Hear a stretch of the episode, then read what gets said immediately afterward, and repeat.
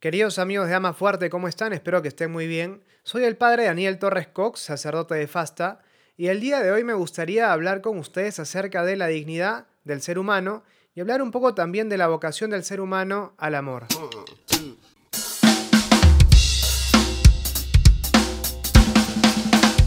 Bien, en realidad esta es una especie de bonus track respecto del curso que hemos o venimos dictando ya en, en Ama Fuerte. No era parte del plan original hablar de este punto, pero la comunidad más fuerte nos pidió que hiciéramos un curso o un capítulo o un episodio hablando un poco de la dignidad del ser humano, pero desde una perspectiva ya sobrenatural. De alguna forma hemos tratado de hacer una mirada natural de la sexualidad durante los primeros 10 capítulos de este curso. Algunas cosas hemos tocado sí desde lo sobrenatural, cuando hablábamos de pecado o cuando hablábamos de matrimonio como sacramento, pero en lo esencial, este curso ha sido principalmente enfocado de una perspectiva natural. La idea es ahora darle, en este pequeño episodio, darle el complemento desde lo sobrenatural, pero ya no tocando todos los temas, sino mirando un tema específico que es el que nos han pedido, que es precisamente lo relativo a la dignidad del ser humano y hablar un poco de esta perspectiva en la vocación respecto de la vocación al amor. Bien, claramente desde una perspectiva sobrenatural vamos a plantear de un planteo, vamos a partir de un planteo bíblico, pero uno puede enfocar o tratar de mirar la dignidad del ser humano desde distintas perspectivas. Nosotros en, esta, en, este pequeño, en esta pequeña charla, en este pequeño espacio, vamos a tomar como eje central la consideración del ser humano como imagen de Dios y vamos a tratar de interpretar la consideración de la imagen, que es lo que implica ser imagen, a partir de la teología de Santo Tomás de Aquino. Eso en primer lugar. Y en segundo lugar, tener en cuenta también que la gracia supone la naturaleza, pero no la anula, sino que la perfecciona, la eleva a un nivel sobrenatural. Y cuando hablamos del ser humano, lo que vamos a hacer es llegar a o iluminar ciertos aspectos del ser humano, concretamente eh, su dignidad, desde una perspectiva que enriquezca todo lo que se puede decir de manera natural de él. Es decir, claramente desde una perspectiva religiosa, el ser humano tiene una gran dignidad y uno puede encontrar esa dignidad anclada en diversos factores. Bueno, lo que vamos a hacer de la perspectiva natural es un planteo que no es incompatible con lo que se pueda decir a nivel natural de la dignidad del ser humano, sino que va a ser un planteo que va a enriquecer en gran medida eso que desde lo solo natural ya se puede plantear. Esto es muy importante. Bueno, dicho esto entonces empezamos directamente con el tema. Vamos a hablar en este caso de cuatro puntos. En primer lugar, plantear brevemente la base bíblica en lo que se refiere a imagen y semejanza. Segundo lugar, plantear una primera distinción entre imagen y semejanza apuntando principalmente a la dignidad del ser humano, como él es más digno que las demás criaturas, los demás componentes de la creación del mundo material. Tercer lugar, hablar de una segunda distinción entre imagen y semejanza aplicada solamente al ser humano. Y finalmente, hablar de la imagen de Dios y la vocación al amor como una especie de corolario de lo que vamos a haber dicho. Bueno, empezamos entonces. Claramente cuando hablamos de imagen y semejanza o de imagen de Dios, es inevitable no recurrir al libro del Génesis. Génesis 1.26 cuando se habla, cuando se dice, dijo Dios, hagamos al hombre a nuestra imagen y semejanza. ¿Qué implica ser imagen y semejanza de Dios? Bueno, es algo que vamos a tratar de eh, explicar, como decíamos, desde la teología de Santo Tomás. Pero un dato muy interesante es que Siempre que en el relato del Génesis se narra cómo Dios iba creando cada una de las cosas, Él dice al final de cada cosa que crea, o cada conjunto de cosas que crea, y vio Dios que era bueno. Cuando se detiene en el ser humano, eso lo vemos en el Génesis 1.31, dice, y vio Dios que todo lo que había hecho era muy bueno. Sin el ser humano la creación es buena. Con el ser humano entonces la creación es muy buena. Se puede decir entonces que la presencia del ser humano cualifica la creación de forma tal que sin él es solamente buena. Con él ya es buena, es, perdón, ya no solo es buena, sino es muy buena. Entonces ya desde el punto de vista de la lectura del texto directo, podemos ver que se ve con claridad que hay una mayor dignidad del ser humano respecto del resto de la creación física o material. Bueno, ¿en qué consiste esa dignidad? Vamos entonces a pasar al segundo punto que marca la distinción entre imagen y semejanza, para entender, bueno, en qué consistiría entonces ese ser a imagen de Dios propio del ser humano. Bien, semejanza podríamos decir que es un rastro, una huella. Todo el que obra deja de alguna forma una huella de sí mismo en esa obra realizada, deja su sello personal. De ahí que toda obra, por ejemplo, de carpintería, algo dice del carpintero que la hizo. Es decir, podemos ver, podemos saber, por ejemplo, si es que el carpintero es alguien experto o es alguien principiante. Podemos ver si el carpintero es una persona cuidadosa o es una persona que descuida los detalles. Y así algunas otras cosas también podemos ver a partir de la obra realizada. Bueno, eso, eso mismo pasa con la creación respecto de Dios. Absolutamente todas las cosas creadas son semejantes a Dios. ¿Por qué? Porque Dios ha dejado una huella de sí en ellas, como el carpintero deja una huella también en su obra. Por eso, a partir de la creación podemos nosotros conocer algunas cosas del Creador. Es tan grande sin duda la desproporción entre criatura y creador que no podemos llegar a conocer la esencia, por así decirlo, de Dios a, partir de la, la contemplación de la creación. Pero hay cosas que realmente podemos llegar a saber de Él, que existe, que es inteligente, que es bueno, etc. Bueno, entonces todas las criaturas, incluido el ser humano, porque han sido creados por Dios, o creadas por Dios, son semejantes a Él. Pero solamente el ser humano es a imagen de Dios. ¿Qué implica entonces que algo sea a imagen de Dios? Implica que posee una semejanza, sí, pero es una semejanza superior, una semejanza cualificada. Para Santo Tomás implica una semejanza de la especie. ¿En qué sentido? Vamos a poner, por ejemplo, el caso de un león. Un león, cuando tiene hijos, tienes un cachorro de león, no sé si es que ese es el término adecuado, pero bueno, ese cachorro de león no solo es semejante a su padre porque de alguna forma ha sido hecho por él, sino que es imagen de su padre. ¿Por qué? Porque poseen la misma especie. De forma tal que a partir de la contemplación del cachorro de león yo puedo saber cómo era o cómo es un león. Hay ciertas cosas que no puedo saber, pero ciertas cosas que sí. ¿Por qué? Porque hay una semejanza superior, una semejanza en el nivel de la misma especie. Pongámoslo con un ejemplo. Imaginémonos que el, no sé, el coronavirus o algún otro virus destructivo termina con la existencia humana. Todos dejamos de existir y vienen los extraterrestres después de muchos siglos y encuentran, no sé, eh, ciertamente los rastros de la civilización. No encuentran, por ejemplo, una computadora, una Mac. Bueno, a partir de la contemplación de la Mac, eh, los extraterrestres pueden saber ciertas cosas del ser humano. Por ejemplo, pueden saber que es alguien inteligente, pueden saber que es alguien que eh, tenía la capacidad de manipular la materia, pero hay cosas que no van a poder saber a partir de la contemplación o la visión de una computadora, digo, respecto al ser humano. Sabrán sí que el ser humano tenía alguna capacidad visual, pero no sabrán seguramente que teníamos eh, dos ojos, dos orejas, dos manos, que andábamos en dos piernas, que, no sé, teníamos una cabeza sobre el cuello, etc. Pero imaginémonos que entonces descubren también, no sé, en uno de esos países, no sé, nórdicos, donde graban vikingos, encuentran un niño congelado.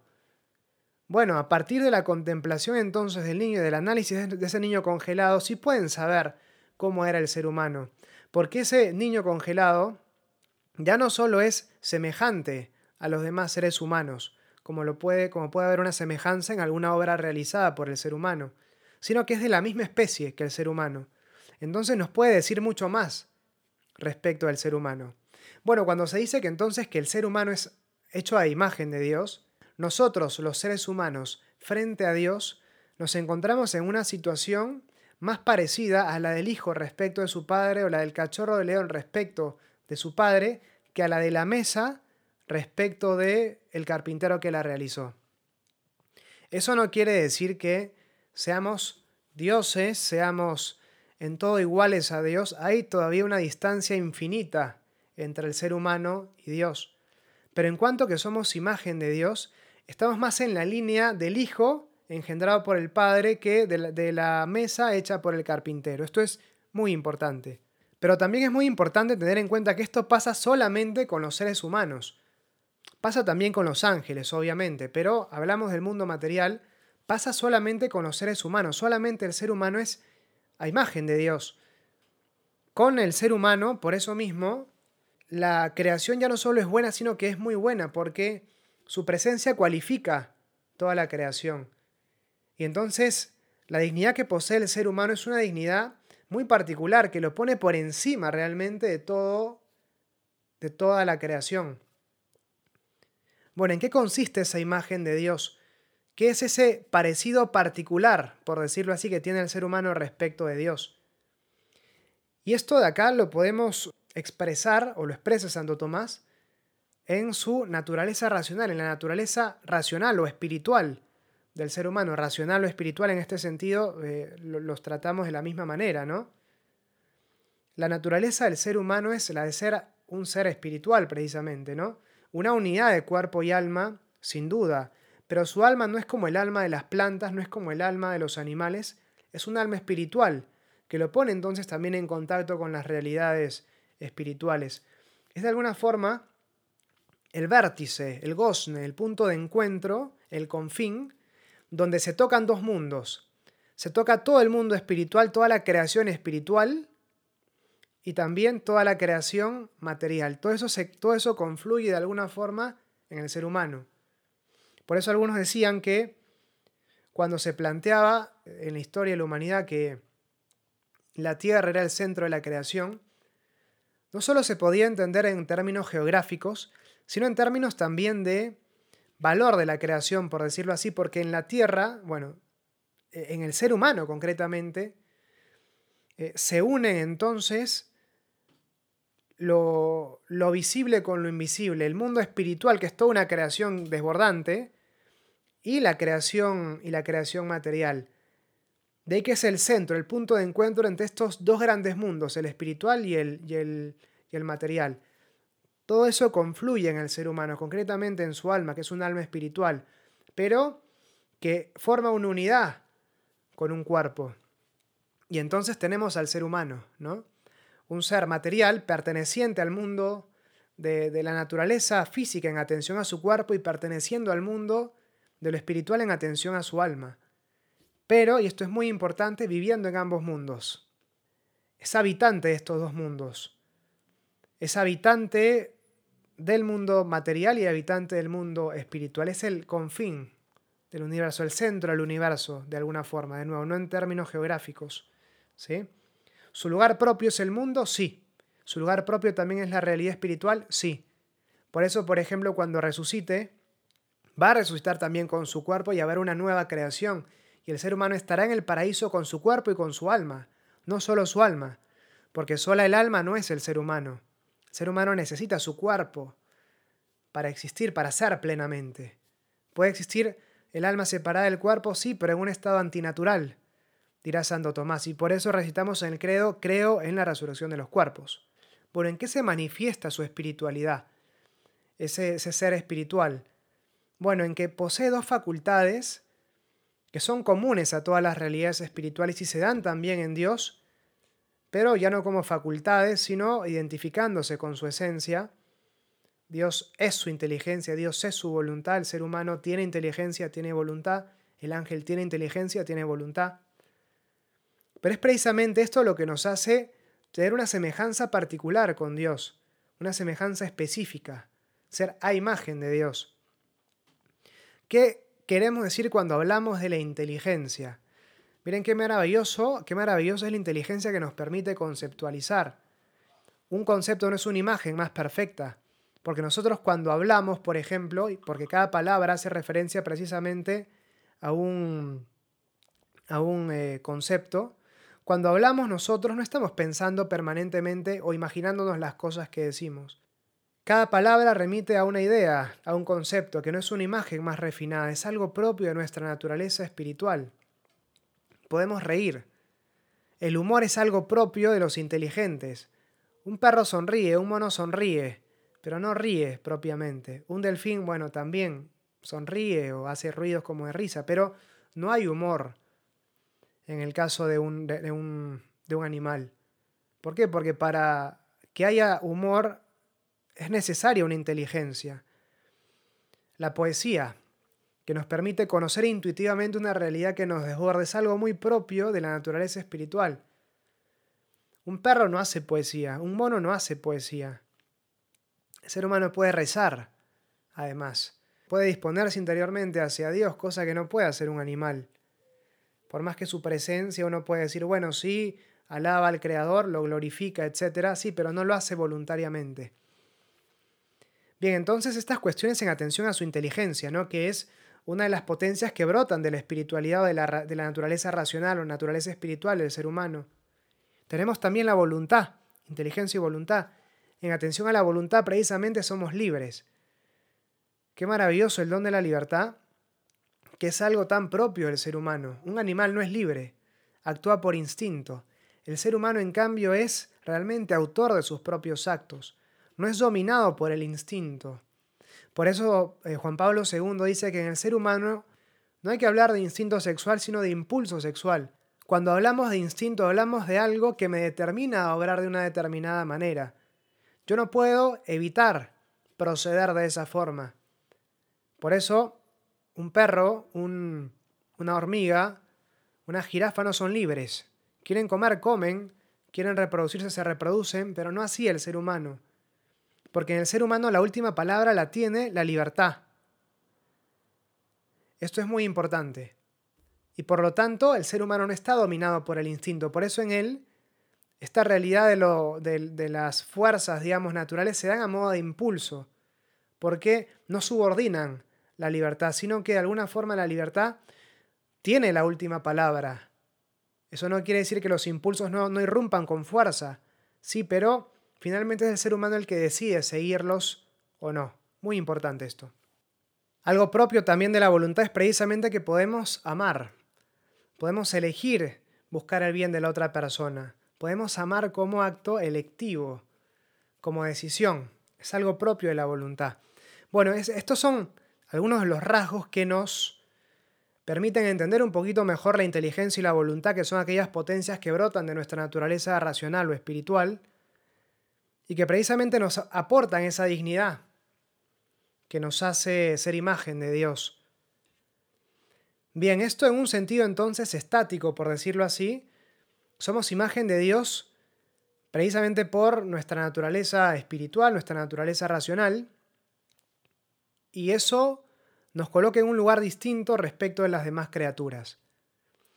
Pero también podemos, y eso vamos a una tercera, una tercera distinción, un tercer punto de esta pequeña charla, también podemos entender la distinción entre imagen y semejanza, pero aplicada solamente al ser humano.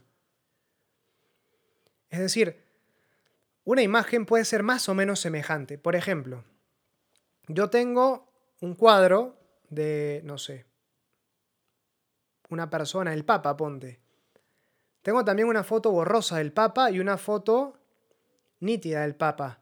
Y el cuadro es un cuadro impresionista, o sea, no, no mira tanto a relatar, a, ver la realidad como es ella, sino pasa de alguna forma por el filtro del, del artista. Tenemos tres imágenes del Papa pero algunas claramente serán más semejantes al Papa. Una imagen, una, una pintura, un cuadro impresionista, por ejemplo, a lo Van Gogh, por ejemplo, será eh, menos semejante que una foto tomada a cierta distancia que no se ve con tanta claridad, pero una foto del Papa al fin.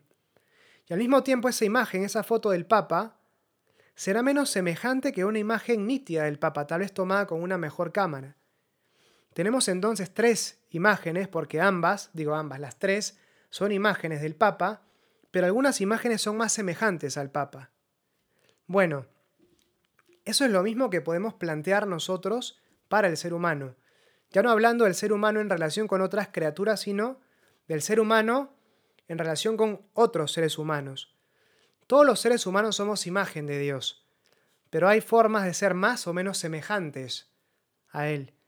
Y eso en atención eh, a nuestra libertad, ciertamente. Pero Santo Tomás aquí plantea tres, eh, tres grados, por decirlo así, de imagen, en según las cuales la imagen puede llegar a ser más semejante o menos semejante a Dios. Y ya es algo que no depende solamente de nuestra libertad. Bien, una primera imagen, que es la menos semejante de todas, es como la base, el piso, es la imagen natural. En esto radica nuestra dignidad como seres humanos. Somos seres, como decíamos, espirituales, con fin de lo visible y lo invisible. Podemos conocer y amar, tenemos inteligencia y voluntad. Y claro, esta imagen nosotros podremos intensificarla en la medida que obremos bien. Dios es eh, el sumo bien, entonces en la medida que dirigimos nuestra libertad a obrar conforme a lo que Dios quiere para nosotros, seremos más semejante a Él. Esa imagen natural será más semejante a Dios. Y cuando, cuando obramos mal, iremos de alguna forma borrando la imagen de Dios en nosotros. Pero nunca al punto de eliminar totalmente esta imagen natural. El ser humano es capaz de lo mejor y lo peor, y precisamente la corrupción de lo mejor es lo peor. Es decir, una persona con muchas luces, con muy inteligente, si se vuelve malo puede hacer mucho más daño que una persona no muy inteligente que, que se vuelve malo. De ahí el don inmenso de la libertad. Y aun cuando yo no elijo yo elijo no usar bien los dones que Dios me da, Dios no revoca sus dones.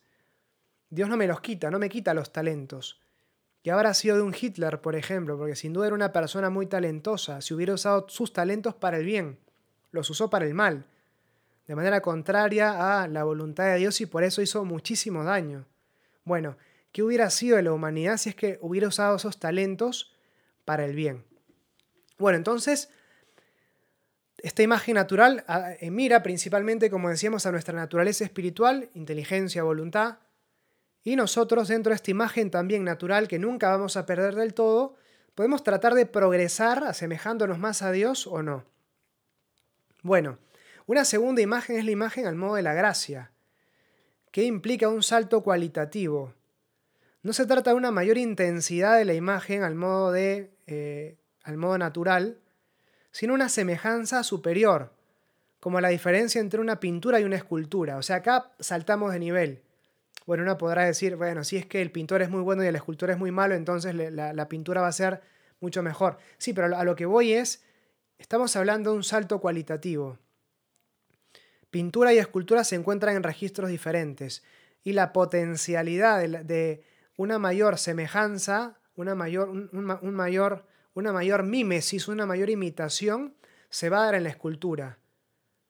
Bien, eso pasa con la dimensión de la gracia. Hay un salto cualitativo, hay una nueva dimensión. ¿Por qué? Porque mediante la gracia nosotros participamos en la vida divina en nosotros. Padre, Hijo y Espíritu Santo habitan en cada uno de nosotros y entonces nuestras potencias espirituales, la inteligencia y la voluntad, se ven cualificadas con los, con los dones de Dios. Nuestra inteligencia puede verse cualificada con la fe y entonces ya no solo conocemos de manera natural, sino que podemos conocer de manera sobrenatural. Nuestra voluntad no solamente puede amar, sino que es cualificada también con los dones de la esperanza y de la caridad. Y entonces puedo amar, en atención por ejemplo a la caridad, con el mismo amor con el que Dios me ama. Y entonces mi vida es instalada en lo sobrenatural. Y claro, puede haber también una mayor intensidad en esta imagen al modo de la gracia, en la medida que yo sea más dócil a la gracia, en la medida que se intensifique en mí la vida de Dios, la vida divina. Y claro, se puede perder esta imagen a causa del pecado, el pecado mortal obviamente, pero aun cuando pierdo la imagen al modo de la gracia, no pierdo la imagen natural, entonces esta me sirve de resorte para volver a través del sacramento de la confesión a la imagen al modo de la gracia. Bien, y después está también la imagen al modo de la gloria, que sí implica una continuidad respecto de lo que, de lo que implica la imagen al modo de la gracia, porque la gracia es la gloria incoada, la gloria que ya empieza, pero hay también una, una discontinuidad, porque es esa gracia que ahora es planificada. Y entonces, por ejemplo, en atención a lo que decíamos, la fe desaparece y es reemplazada por la visión de Dios, la esperanza desaparece y es la voluntad colmada por completo por la caridad porque la caridad implica una posesión de Dios y la esperanza implica el anhelar aquello que todavía no se tiene, pero ya se tendrá a, Dios en la medida de nuestra capacidad, entonces no habrá nada más que esperar. Por eso dice la Escritura, está en la fe, la esperanza y la caridad, pero el mayor de los tres es la caridad, porque es la que permanece en la vida eterna. Bueno, esta imagen al modo de la gloria, la gracia consumada, ¿no? Bueno, entonces estas son las escalas, digamos, de, mayor semejanza que puede tener el ser humano como imagen de Dios y es algo que también contribuye a, analizar, a ver su dignidad. Finalmente hablemos brevemente, porque ya se extendió un poco más de lo que tenía pensado este, este pequeño, que no está siendo tan pequeño, esta pequeña charla. Imagen de Dios y vocación al amor. El ser humano es imagen de Dios. Primera carta de Juan, capítulo 4, versículo 8, no, Dios es amor. Y entonces si Dios es amor y el ser humano ha sido hecho a imagen de Dios, entonces el ser humano se realiza también en el amor. No es casual que Hechos 20, 35 diga hay más alegría en dar que en recibir, porque precisamente en ese dar se expresa un mayor amor. El ser humano en cuanto a imagen de Dios se realiza más plenamente en la medida que vive el amor, en la medida que se asemeja a su creador que es amor. Y precisamente la vivencia del amor pasa no solo por, bueno, pasa así por buscar el bien y lo mejor para las otras personas, pero se realiza más plenamente en la medida que esa búsqueda del bien del otro se da a través de una donación, como decía el texto. De hecho, hay más alegría en dar que en recibir. Y mientras más profunda es la entrega, mientras yo más me entrego en aquello que realizo, más plenitud experimento como ser humano. Por otro lado, si es que yo vivo sin una auténtica entrega, sin entregarme a alguna realidad, voy a vivir una vida chata, una vida con poca profundidad, una vida que en el fondo no me va a llenar, no me va a dar esa plenitud que yo anhelo. Esto es muy importante entonces, ¿no? La felicidad del ser humano ciertamente está en Dios, está en tener a Dios, pero el camino para llegar es el amor. No hay en el camino ya nos encontramos con Dios, el camino hacia la felicidad es ya, de alguna forma, una vivencia, eh, no plena, pero ya una vivencia esa, de, algo de esa felicidad, porque nos asemejamos más a Dios, cumplimos nuestro propósito, aquello para lo cual hemos sido cada uno de nosotros creados, experimentamos la plenitud de hacer aquello para lo cual hemos sido hechos. Hemos sido creados para amar, hemos sido hechos para amar. Somos a imagen de Dios y Dios es amor realizamos nuestro propósito en la vida amando. Cada quien le tocará ver cuál es el lugar propio en el que le toca amar. Pero si no amamos, no nos realizamos como personas. Y esta, o sea, por eso dirá Juan Pablo II que la vocación al amor es una vocación universal, que después se concretiza en vocaciones particulares, vocación al matrimonio, vocación a la vida consagrada, pero son expresiones de una única vocación, la vocación al amor. Y entonces precisamente esta vocación al amor tiene estos dos caminos ordinarios para llevarse a cabo. Una entrega total de una persona a otra en el matrimonio. Hay más alegría en dar que en recibir y en ese entregarse mutuamente el uno al otro, que supone toda la vida matrimonial, hay una vivencia del amor, hay una actualización de la imagen de Dios en nosotros. Y también la vida consagrada en la cual yo me entrego a Dios y en Dios también a las demás personas. Vivo también el amor, cumpliendo con ello el propósito para el cual yo he sido creado. De manera excepcional, uno puede también encontrar plenitud fuera de estas vocaciones, creo que sí, pero para experimentar plenitud uno debe entregarse en aquello que hace. Tal es una persona que no se casa por dedicarse tal vez a la vida intelectual, bueno, para experimentar, para vivir con plenitud tiene que amar. en eso que hace. Tiene que entregarse en eso que hace. Una tía mía, por ejemplo, pasó toda su vida cuidando a su madre. Bueno, hay entonces una auténtica entrega en esa vida de cuidado a su madre, devolviéndole de alguna forma todo aquello que ella había recibido de su madre. No, bueno, hay una vida de entrega entonces, hay una vida de plenitud, entonces también en ese, en ese, en ese darse, en ese entregarse. Bueno, esto es todo, queridos amigos, espero que esto les haya gustado. Eh, se ha extendido, como les decía, más de la cuenta, pero bueno, es un bonus track para el que quiera escucharlo, para el que quiera recibirlo. Espero que les haya resultado interesante y nos vemos pronto. Muchas gracias especialmente a la comunidad más fuerte que nos ha pedido esta, esta pequeña intervención. Espero que les aproveche y seguimos en contacto. Un fuerte abrazo. Chao.